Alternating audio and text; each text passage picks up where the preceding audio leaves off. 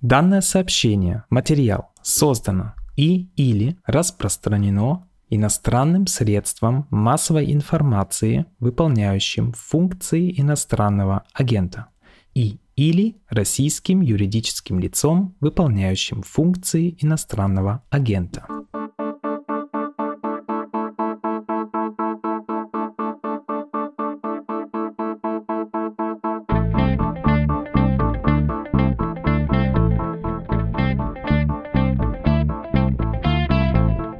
Приветствовать всех, кто включил «Что случилось?». Может быть, кто-то делает это впервые. И вам, новичкам, я могу объяснить, а всем остальным напомнить, что это подкаст «Медузы». Именно поэтому звучит в самом начале объявление об иноагентстве. Наше издание объявлено в России иноагентом, ничего не поделаешь. Посвящен наш подкаст новостям, которые долго остаются важными. Меня зовут Владислав Горин. С кем будем сегодня говорить? С политологом Кириллом Роговым. О чем? О проекте, в котором он участвует с целью исследовать Россию Россию даже сейчас, когда сведения о стране становятся меньше, данные становятся все менее информативными и менее ложными, ну а ошибочных суждений, в том числе построенных на этой информации, все больше. А также обязательно поговорим о состоянии общества и государства, влетевшего на полном ходу в полномасштабный, острый, рукотворный и, в общем-то, ненужный кризис. Самое интересное начнется после небольшого анонса наших коллег. Мое почтение. Зовут меня Артемий Троицкий. Я меломан и журналист. А музыка на свободе – это результат моей тщательной селекции самой талантливой и небанальной музыки. Разных стилей, разных времен и разных континентов. На мой взгляд, это лучшее из того, что создается и публикуется музыкальными издательствами сегодня. You're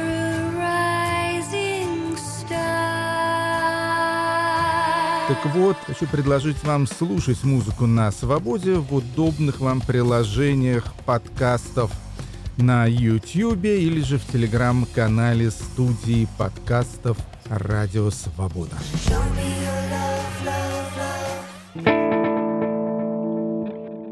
Кирилл Рогов, политолог с нами. Здравствуйте, Кирилл. Добрый день.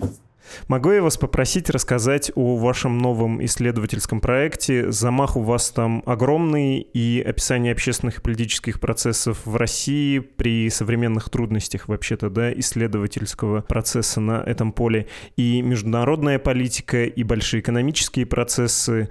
Чем это, по вашему замыслу, должно стать? Ну, замах выглядит огромным. На самом деле это простая штука, просто она так придумана. Это, по идее, по замыслу должно быть что-то вроде такого сетевого синтенка и медиа одновременно.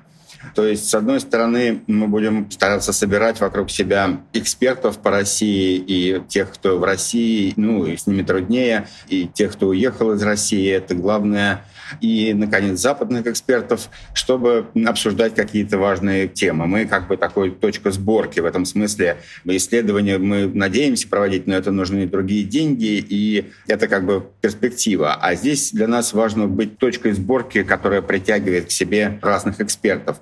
Ну, я отчасти этим занимался в фонде «Либеральная миссия» в России, и в этом смысле это такое продолжение той деятельности. И вторая часть этого проекта — это то, что мы собираемся постоянно мониторить и рассказывать об этом это медийная часть наша, рассказывать о той экспертизе и данных по России, которые выходят на разных площадках внутри России, вне России, в Америке, про политику, про экономику. Вот такое экспертное знание разные экспертные доклады, идеи, какие-то данные по России, которые появляются, мы будем как бы их собирать в одном месте, чтобы людям, которым нужна такая информация, такая Россия depth, они могли сюда ходить и видеть, что где происходит, что пишут. Есть несколько очень важных функций этого проекта и две такие задачи важные. С одной стороны, Россия закрывается, и там все меньше экспертизы публичной, и меньше данных о России у нас становится. Одну статистику перестают публиковать, другую статистику перестают публиковать в этой ситуации. Очень важно иметь такие прицельные источники информации. Есть в России всякие небольшие экономические think или большие экономические think которые работают в основном на правительство. Ну, не то, что они специально работают на правительство, но они сидят там в госструктурах каких-то. Их потребителем является в основном правительство их информации, их анализа. Но, например, на Западе их не очень хорошо знают и не умеют их читать, потому что они не ориентированы на такую публичность широкую. Вот мы хотим, чтобы их видели извне, их продукцию, то, о чем они думают, что они пишут. С другой стороны, в России практически не остается публичной политической экспертизы. Поэтому мы хотим, чтобы российская публика видела ту экспертизу по России, которая производится на Западе, как Россию видит Запад, да, как специалисты видят Россию, ее проблемы извне. И вот это вот надо соединить, как бы такой мост построить между двумя этими частями, чтобы мы имели как можно более адекватную картину. Ну, вот это такой центральный замысел. Ну, плюс еще очень важная идея, чтобы те люди, которые вынуждены уехать из России, эксперты, академическое сообщество, чтобы у них была такая тоже точка, где можно публично выступать, где можно какие-то работы делать, чтобы это для них тоже было таким хабом и значимым местом, которое помогает им профессионально реализовываться в новой ситуации. И вот такой вот спектр задач и идей. Когда я читал описание вашего этого проекта и когда слушал сейчас вас, у меня всплыло название книги одной очень известной в голове про ли СССР до 1984 года. И вы помните ту феноменологию позднего Советского Союза? Тогда на Западе было очень большое количество хороших советологов, но в общем никто из них не мог предположить, что с Советским Союзом произойдет, или почти никто. Многие переоценивали, в том числе экономическое состояние Советского Союза. И в вашем проекте я вот этот мотив слышу, возможно, он мне кажется, возможно, я додумываю, не отрываться от э, какой-то адекватной картины, но насколько это реально, учитывая то, о чем вы тоже еще сказали, проблемы со статистикой, сложности разговора с людьми, если речь идет про социологию, и вот один из ваших первых докладов, самый важный, неизменный, актуальный, интересный, о поддержке гражданами России войны. Я стараюсь следить за социологами, теми, что в России, теми, что исследуют эту проблему из-за рубежа. И вы знаете, все-таки вот эти первые послевоенные сомнения многих социологов, они были совершенно справедливыми. Очень нерелевантная картина, и трудно говорить об общественном мнении в ситуации, когда общественная дискуссия заморожена максимально. А, ну, глядите, у вас получилось два вопроса, и их надо, по-моему, разбить и отдельно обсуждать. Первый вопрос, мы вспомнили работу Амальрика, существует ли Советский Союз до 1984 года. Это замечательная работа, она замечательна тем, что там было очень многое правильно и очень многое неправильно. И интересным образом, когда сейчас ее вспоминают, то вспоминают правильное. Там было два тезиса главных, что развитие такого среднего класса, городского среднего класса, оно приведет к крушению коммунистической идеологии и крушению режима коммунистического. Вторая идея была, что вторым фактором крушения режима станет противостояние и конфликт с Китаем. Ну, то, что неправильно было, все забыли, но то, что правильно было, это очень запомнилось.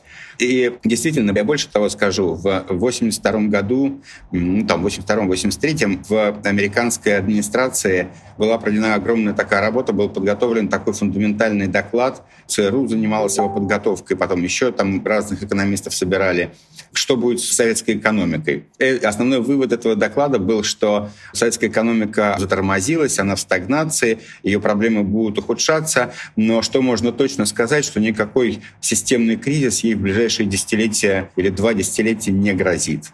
Это можно сказать совершенно точно. Оказалось, что это совершенно неправильно. Поэтому прогнозы такая вещь зыбкая и блуждающая, но, безусловно, мы должны рисовать сценарии того, что может быть, и оценивать их вероятность — это важнейшая часть любой экспертной работы и, и как бы ее результат. И, безусловно, мы хотим, чтобы, как вы верно сказали, одна из функций — это вот не терять эту связь. Дело в том, что наша ситуация сегодня отличается очень сильно от той ситуации, которая была в предыдущих волнах эмиграции, когда люди уезжали, и, в общем, существовала некоторая стена между теми, кто уехал, и теми, кто остался. Их коммуникация была затруднена, коммуникация идей, информации была затруднена в значительной степени. Сегодня мы видим совершенно уникальную ситуацию. Мы видим, что пока это пространство остается единым. Люди просыпаются в России, открывают «Медузу» там, через VPN, через что-то, открывают «Медузу», и они как бы живут день с тем, что они вот прочитали в «Медузе». Или там другие ресурсы, сейчас там будет «Дождь», многочисленные YouTube-каналы. И эта информационная среда, она не оторвана от России, так же, как Россия не оторвана от нее, потому что все мы общаемся с какими-то людьми через Facebook, через что-то в России. И это общее пространство, оно пока сохраняется, это чрезвычайно важно. В этом смысле эта иммиграция не является как бы иммиграцией, она является каким-то временным переездом, потому что она не оторвана. Это единое пространство пока сохраняется. И это очень важно, и мы, конечно же, имеем в виду быть частью этой инфраструктуры, которая сохраняет это единое пространство, ее экспертный уровень, вот экспертную нишу. Это что касается первого вопроса и проекта. Второй вопрос про отношение к войне. И здесь я не понял точно как бы заостренность вашего вопроса. Вы считаете, что нерелевантны все-таки опросы общественного мнения? Я боюсь, что да, невозможно замерить отношение к чему-либо, когда у тебя нет э, разговора на эту тему, продолжительного и открытого. Но это как в позднем Советском Союзе попросить сказать, вы за сохранение Советского Союза или против. Большинство может сказать за, но пройдет год, и никто не будет ничего об этом помнить. А сохранять советскую власть будут, ну, в общем, тысячи, но никак не проголосовавшие вроде бы за это миллионы. Да, это верно. Дело в том, что надо понимать, что вообще социологические данные, опросы общественного мнения — это не такая вещь, что вот спросил людей, вы за зеленые или за кислое, и все узнал. Есть определенные как бы законы и закономерности, как люди отвечают на вопросы, почему они отвечают тем или иным образом, кто отвечает, кто не отвечает, и вы не можете транслировать. То есть если у вас написано, что 80, там сейчас 3% респондентов одобряют действия Путина, это не значит, что 83% россиян россиян одобряют Путина. Это некоторое такое измерение, некоторая проекция, которая может дать нам информацию для дальнейших интерпретаций. И мы должны еще много раз ее пропускать через какие-то другие зеркала, через другие фокусы, чтобы понять, что она значит. Например, сложные вопросы вы вообще практически не можете задавать респондентам, потому что большинство из них не имеют представления о том, о чем вы спрашиваете, и вы не понимаете, что значит их ответ. Вот, например, есть такой вопрос, там, нравится ли вам демократия, да? поддерживаете ли вы демократию как лучший политический строй. И когда вы спрашиваете человека в России, то человек высокообразованный ответит вам, что он поддерживает демократию, потому что демократия хорошо работает, потому что он знает, как она работает на Западе и какие от этого преимущества. А человек менее образованный, он не очень знает, что такое демократия. А где? Вот это у нас это демократия, он будет думать, что, например, то, что у нас это демократия, и тогда я должен решить, поддерживаю ли я это или нет. Или он представит себе, что демократия это было когда 90-е годы, когда парламент все время воевал с президентом, пытался объявить ему импичмент, там происходили всякие события, была такая вот нестабильность. Вот и это вроде называли демократией. Она у нас наступила после развала Советского Союза. Он скажет, нет, мне это не нравится, это какая-то ерунда, нам это не подходит. Для России вообще это не подходит. Но вы на самом деле не знаете тот концепт и ту сумму представлений, которые он себе представил под словом демократия. А значит, вы получите данные, которые ничего, в общем, не показывают. Вернее, они показывают только если понимать, как вы можете интерпретировать и что вы можете из них достать. Теперь перейдем к современным данным. Когда мы смотрим на опросы Левада-центра, нашего старейшего социологического центра и полстерской организации... Вынужден добавить, признан иностранным агентом в Российской Федерации. Простите, мы все еще стараемся исполнять законодательство. Который, как все нормальные организации, признан иностранным агентом. Когда мы смотрим на эти данные, то у многих возникает вопрос, может быть, это все вообще туфта, это все ничего не отражает, никуда ничего это не значит, ерунда. На этот вопрос есть хорошая ответ. Если мы посмотрим на некоторые вещи, ну, не на такие вопросы, как там, одобряете вы Путина или нет, не на так называемые сенситивные, такие политически острые вопросы, а на какие-нибудь вторичные вещи, и посмотрим на это в динамике. Ну вот, например, в опросах Левада-центра мы, если смотреть на всю совокупность опросов Левада-центра 2010-х годов, то мы обнаружим, что, например, то, какими источниками информации человек пользуется, не очень сильно сказывалось на его взглядах по политическим вопросам в первой половине десятых годов. Эта связь не очень просматривалась. А вот примерно со второй половины десятых годов, там с 18-19 года, очень четко есть корреляция. Есть корреляция между возрастом, источниками информации и политическими предпочтениями. Да. У молодых это соцсети, источник информации важнейший, и интернет, и, соответственно, гораздо более демократические взгляды в этой среде. У старших это телевизор и, соответственно, гораздо более конформистские, лоялистские представления. Этой корреляции нет, но она появилась. И мы понимаем, что это соответствует мировому тренду. Именно соцсети и сети третьего поколения во второй половине 2010-х годов, они во многих странах, особенно в развивающихся странах, начали менять политический пейзаж. И мы понимаем, что это не придумаешь, это не сфальсифицируешь. Это реальный социальный процесс, который мы видим, который нам данные проявляют, причем проявляют не впрямую, да, а при анализе данных мы видим этот процесс. И что это для нас значит? Это значит, что данные релевантны, они отражают что-то, они отражают некоторые изменения. Дальше возникает масса вопросов о том, как мы их интерпретируем и где они могут быть, где они могут нести некоторые искажения. Но вот я описал один тип искажения, когда вы получаете какие-то данные, но вы забыли и не сообразили, что корреспонденты могут по-разному трактовать предмет вашего вопроса. И от этого вы получаете совсем не то, что есть на самом деле, и неправильно интерпретируете данные. Другие, значит, известные тоже искажения, они давно обсуждались и хорошо известны социологам. Первое искажение сдвигов в сторону социально желаемого ответа. Все люди хотят выглядеть лучше, им комфортнее выглядеть лучше, им комфортнее нормативные какие-то давать ответы, которые они знают, что они признают сообщество. Например, там люди не говорят, даже если они испытывают негативное отношение к евреям, они в вопросе вряд ли скажут, что терпеть не могу евреев, я антисемит. Они скажут, что такое нормативное объективная, нейтральненькая. И это общая проблема социологических опросов, хорошо известная социологам. Когда вы имеете дело с авторитарной страной, у вас есть еще один специфический вид того же самого смещения. Это люди дают социально желаемый ответ, но именно в политической сфере, потому что эта сфера становится чувствительной, за это могут посадить, могут выгнать с работы, и считается, что все думают так, и значит, я тоже буду говорить, что я думаю так. И вот возникает этот феномен, который получил название фальсификация предпочтений. Это специфический тип вот этой вот самой сдвига в сторону социально желаемого ответа. И мы должны его учитывать, мы должны его стараться ловить, потому что он есть. Мы понимаем, что он есть. Мы должны пытаться его увидеть и пытаться это смещение как-то учесть. Есть специальные эксперименты, которые проверяют, если это смещение, вот эта фальсификация предпочтений, когда людям дают вопрос, где несколько смещена острота такого сенситивного вопроса, где он поставлен хитрым образом, или где вообще человек на него отвечает, не признавая, что он на него ответил. Это так называемый list когда респонденту дается список утверждений, говорят, со сколькими утверждениями вы согласны, там, с двумя, с тремя или с четырьмя. Потом мы выясняем, как человек отвечал на остальные вопросы, ну, через другие вопросы, как он, скорее всего, ответил на все вопросы, кроме сенситивного, и понимаем, как он ответил вслепую закрытую на сенситивный вопрос. Интересный факт заключается в том, что международная группа исследователей сделала такой замер в 2015 году и обнаружила, что в закрытую люди отвечают на вопрос об одобрении Путина практически так, как в открытую. Там очень небольшая разница, которая, в общем, можно считать, что этого сдвига не было.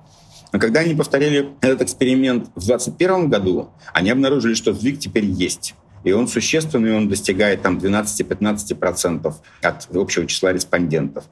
Еще один был эксперимент поставлен уже после войны такого же типа, который тоже показал, что такой сдвиг есть. Порядка 12-15% респондентов где-то в этой зоне, они отвечают закрытую не так, как на открытый прямой вопрос.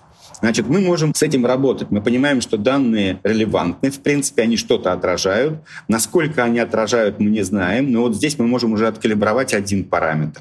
Второй параметр, который необходимо над ним думать и понимать его природу, это достижимость людей. Ведь к вам подходят и говорят, поучаствуйте в вопросе. Вы говорите, нет, нет, я спешу, в другой раз. Ну, это нормально. Большинство людей отказываются отвечать на вопросы. И это точно так же происходит и в странах демократических, вполне плюралистических и так далее. Но в нашем случае, в случае авторитарного режима, возрастающей репрессивности, мы должны учитывать, что, возможно, люди, которые не лояльны к режиму и думают, что большинство лояльно к режиму, проще всего отказаться от участия в опросе, чем потом врать сидеть перед постером. Поэтому это предположение очень вероятно, оно кажется рациональным. У нас очень мало данных про это, потому что у нас нет больших баз данных про response rate, сколько людей соглашаются участвовать в вопросах. Социологи редко предоставляют такие данные.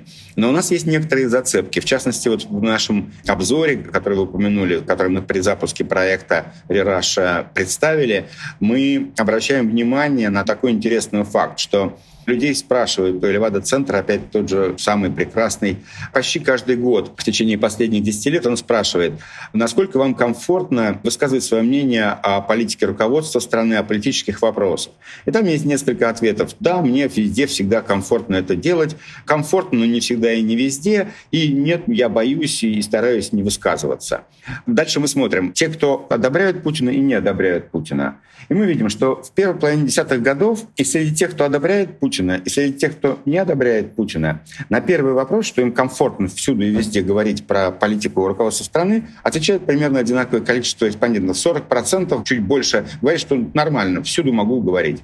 Боятся среди поддерживающих Путина боятся 7%, среди не поддерживающих там 15-17% как бы разница не такая большая. Да? Эти две группы, они в ощущении как бы климата мнений, они примерно одинаковые. Это начало десятых годов.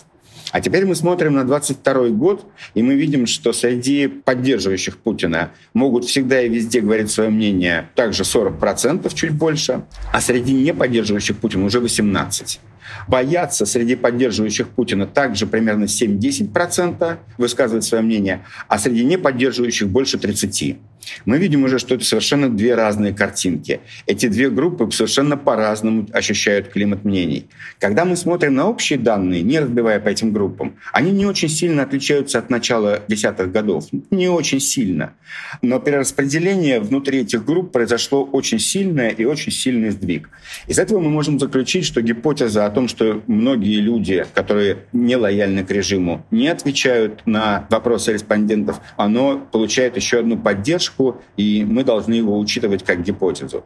Значит, мы должны, смотря на данные, делать еще одно смещение, иметь его в виду, и уже интерпретировать вот с багажом вот этих вот знаний о данных. И таким образом все равно это очень затрудненная вещь, потому что анализ общественного мнения при авторитаризме. Мы в любом случае должны помнить так, что социологические опросы и данные социологических исследований в авторитарном режиме — это не то же самое, что при демократии. При демократии у вас есть некоторые элитные группы, которые интерпретируют реальность. Одни говорят, надо повышать налоги, надо всем ходить босиком. А вторые говорят, ни в коем случае не повышать налоги, не ходить босиком. И дальше вы узнаете, как люди реагируют. Кому-то нравится повышение налогов и ходить босиком, кому-то не ходить босиком и все равно повышать налоги. Вы спокойно посмотрели, как люди среагировали на эти посылы. В данном случае у вас среда, которая дает эти посылы, она очень искажена у вас одни посылы даются так, что они из ушей уже лезут, а вторые посылы едва слышны, и за них еще палкой по голове бьют. Соответственно, в вопросах это не будет то же самое зеркало, что в первом случае. Это будет очень кривое зеркало с отражением, в котором надо еще работать, чтобы в нем хоть что-то понять. Отлично, спасибо, что объяснили на примере соцопросов, как это не просто будет исследовать Россию и фиксировать процессы, ну, как назвать, глубинные, испорчена немножко коннотация этого слова, но фактически идущие процессы, невидимые на поверхности. Давайте обсудим один важный сюжет, и это вопрос будет скорее эмоциональный, но, возможно, вы его рационализируете. У меня складывается впечатление, что вот сейчас, по прошествии более чем сотни дней после начала войны, изменился не только характер боевых действий, задачи этой войны, но и отношение к ним. Случилась рутинизация войны, адаптация к шоку как в обществе, так и в государственном аппарате, и случилась перестройка на военные рельсы. В том числе у самого режима. Это кажущееся ощущение того, что это случилось, произошло, или там другой процесс, нарастающий кризис, а мы просто вот это вот спокойствие принимаем за некую новую реальность, но на самом деле это буря, знаете, как э, при больших ураганах бывает око урагана, краткая передышка, когда вроде все успокоилось, но оно сейчас навалится с новой силой, и это не новая нормальность, это процесс разрушения.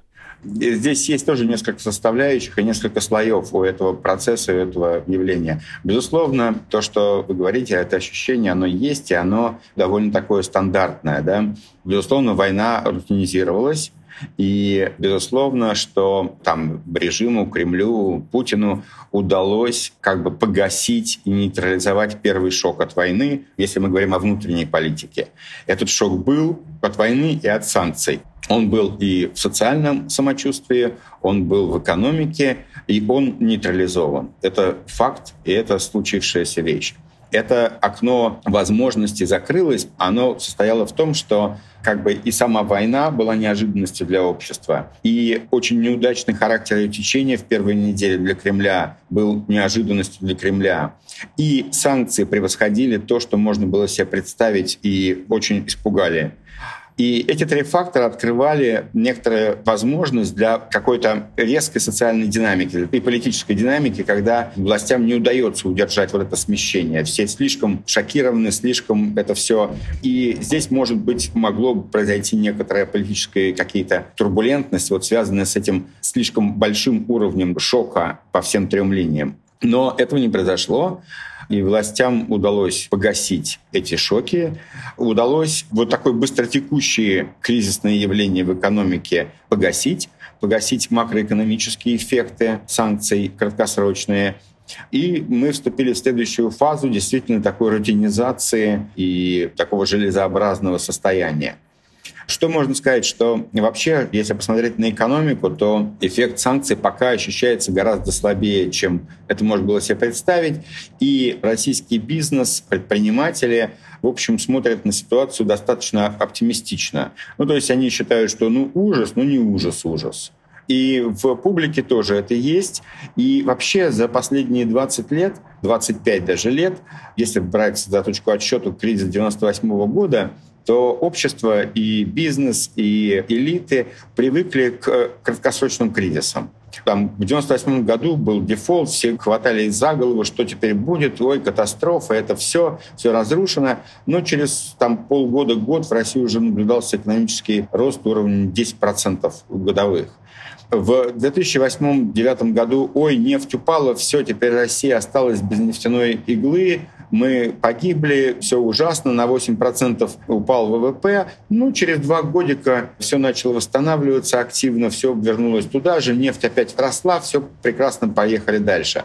В 2015 году санкции, падение цен на нефть, ой, кошмар опять что будет, шок, но через полтора года уже экономика пошла подрастать, опять нефть дорогая, все, все в шоколаде, про санкции все более-менее забыли.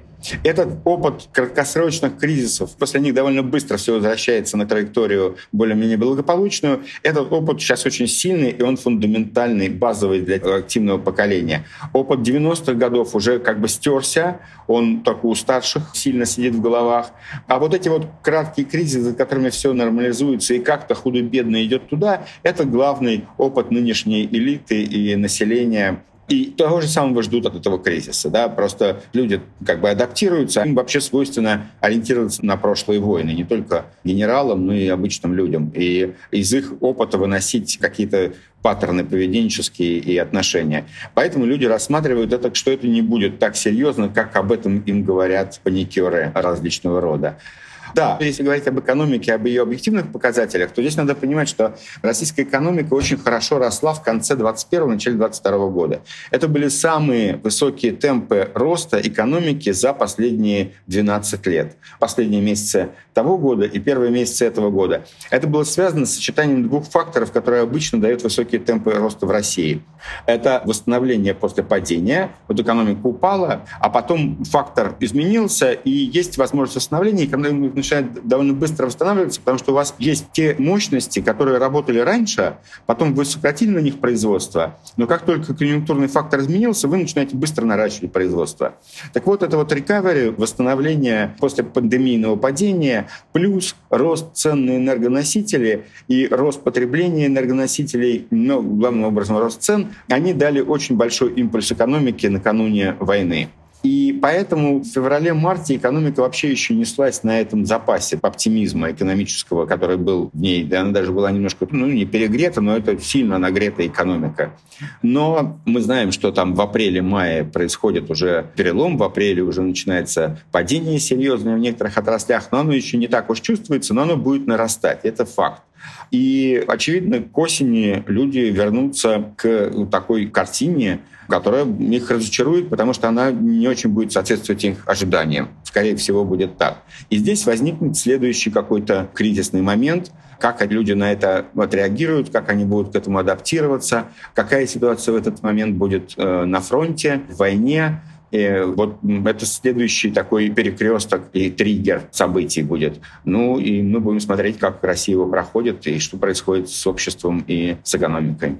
Если нажать на зум и немножко отдалиться, перспектива осени, это мы поняли, это очень интересно, будем с вниманием наблюдать, и с вами, я надеюсь, э, сможем это обсудить. В частности, Владимир Путин, то он, на ваш взгляд, что предложил после 24 февраля, хотя я использовал глагол «предложил», вынудил принять Россию, Украину, мир, какой новый проект и насколько, на ваш взгляд, он жизнеспособен, потому что не хочется жить в инерции сознания, как после революционные иммигранты столетней давности, да, что вот эта ненормальность, это долго не продлится, все скоро вернется на круги свои.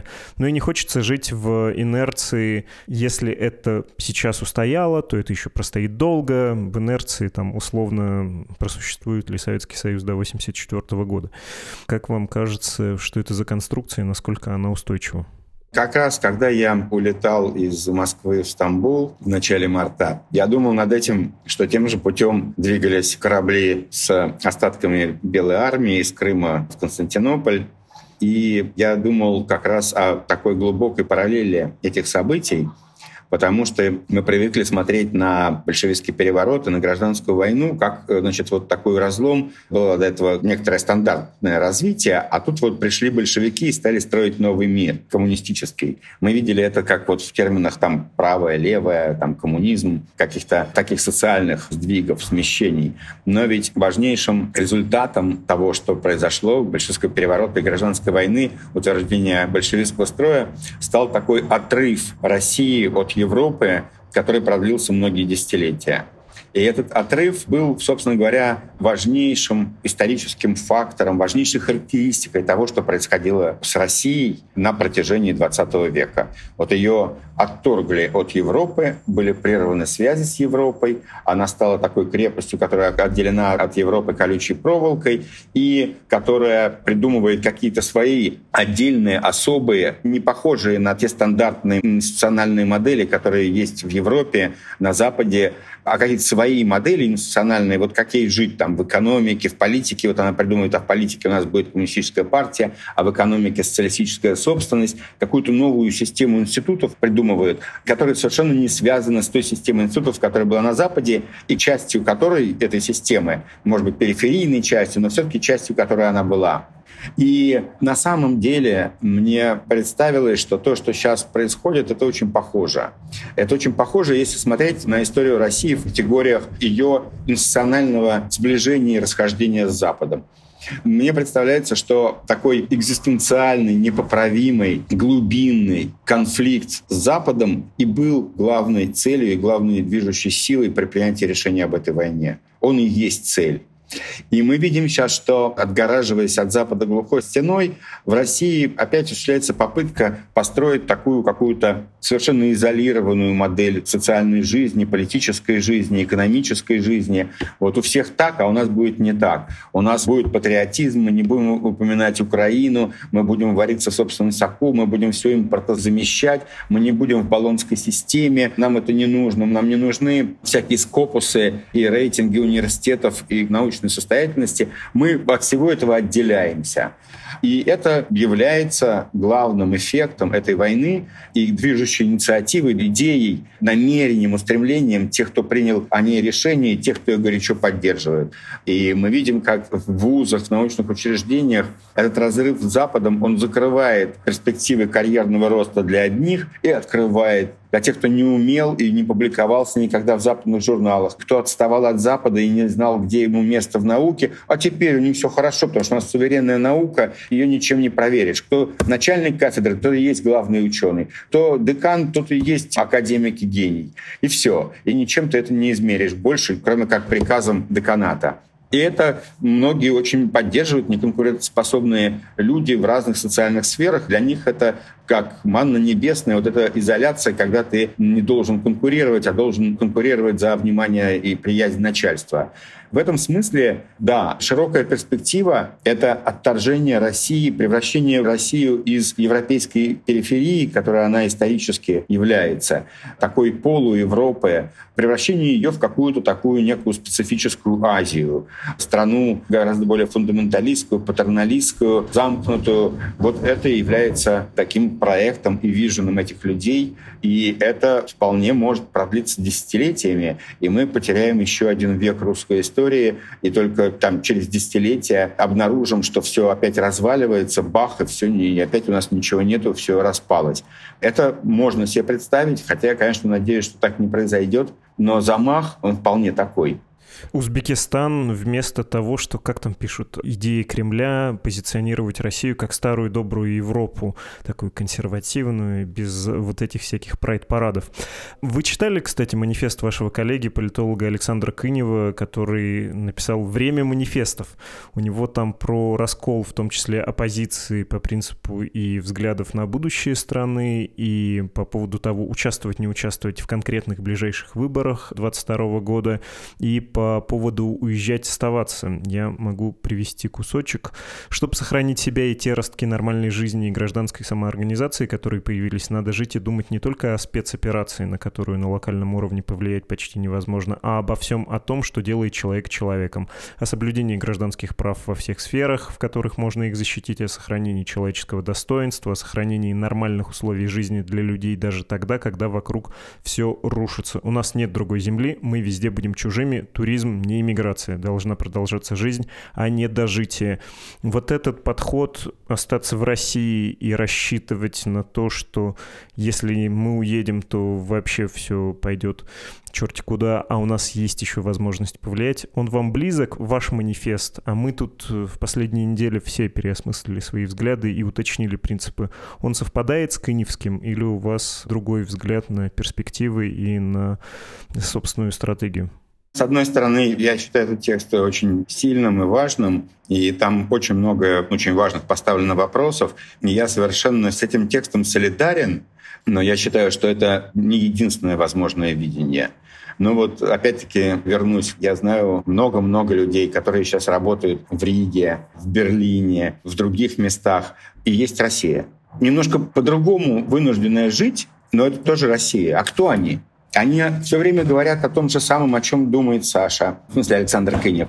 Они тоже формулируют свои мысли и взгляды на это. И я считаю, что они и я, я нахожусь в Вене, мы даже не иммиграция, мы временные какие-то переселенцы сюда. И современный мир, он устроен немножко не так он устроен гораздо более, как мне представляется, и, конечно, Владимир Путин хотел бы это разрушить и будет это разрушать. Но, в принципе, этот мир устроен гораздо более трансгранично. И Россия не кончается там, где проведена граница современной России, тем более, что границы у современной России практически теперь уже нет. Для меня это некоторое другое мысленный конструкт, вот эта Россия. Она не на контурной карте прочерчена, а она такой гриб, который гораздо шире, чем то, что на контурной карте. И в этом смысле мне кажется, что если кто-то остается в России, то это очень важно. И даже странный вопрос, как я к этому отношусь. Я никак к этому отношусь. Я отношусь к человеку, и где он живет, как он выбрал себе сценарий. Есть масса всяких обстоятельств, которые делают такой сценарий возможным, а такой нежелательным или наоборот.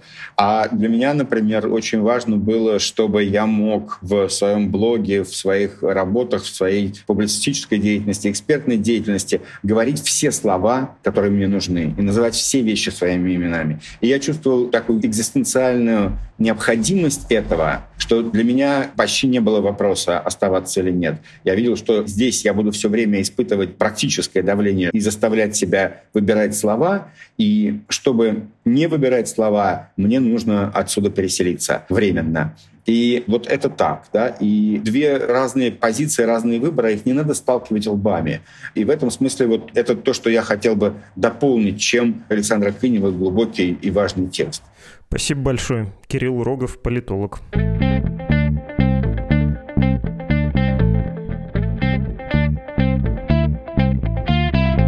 Всем, конечно, интересно, кто из наших слушателей открыл сегодняшний эпизод «Что случилось» и какая история скрывается за звенящей пустотой формальных строк про данные сообщения материал. Читаю письмо от Георга.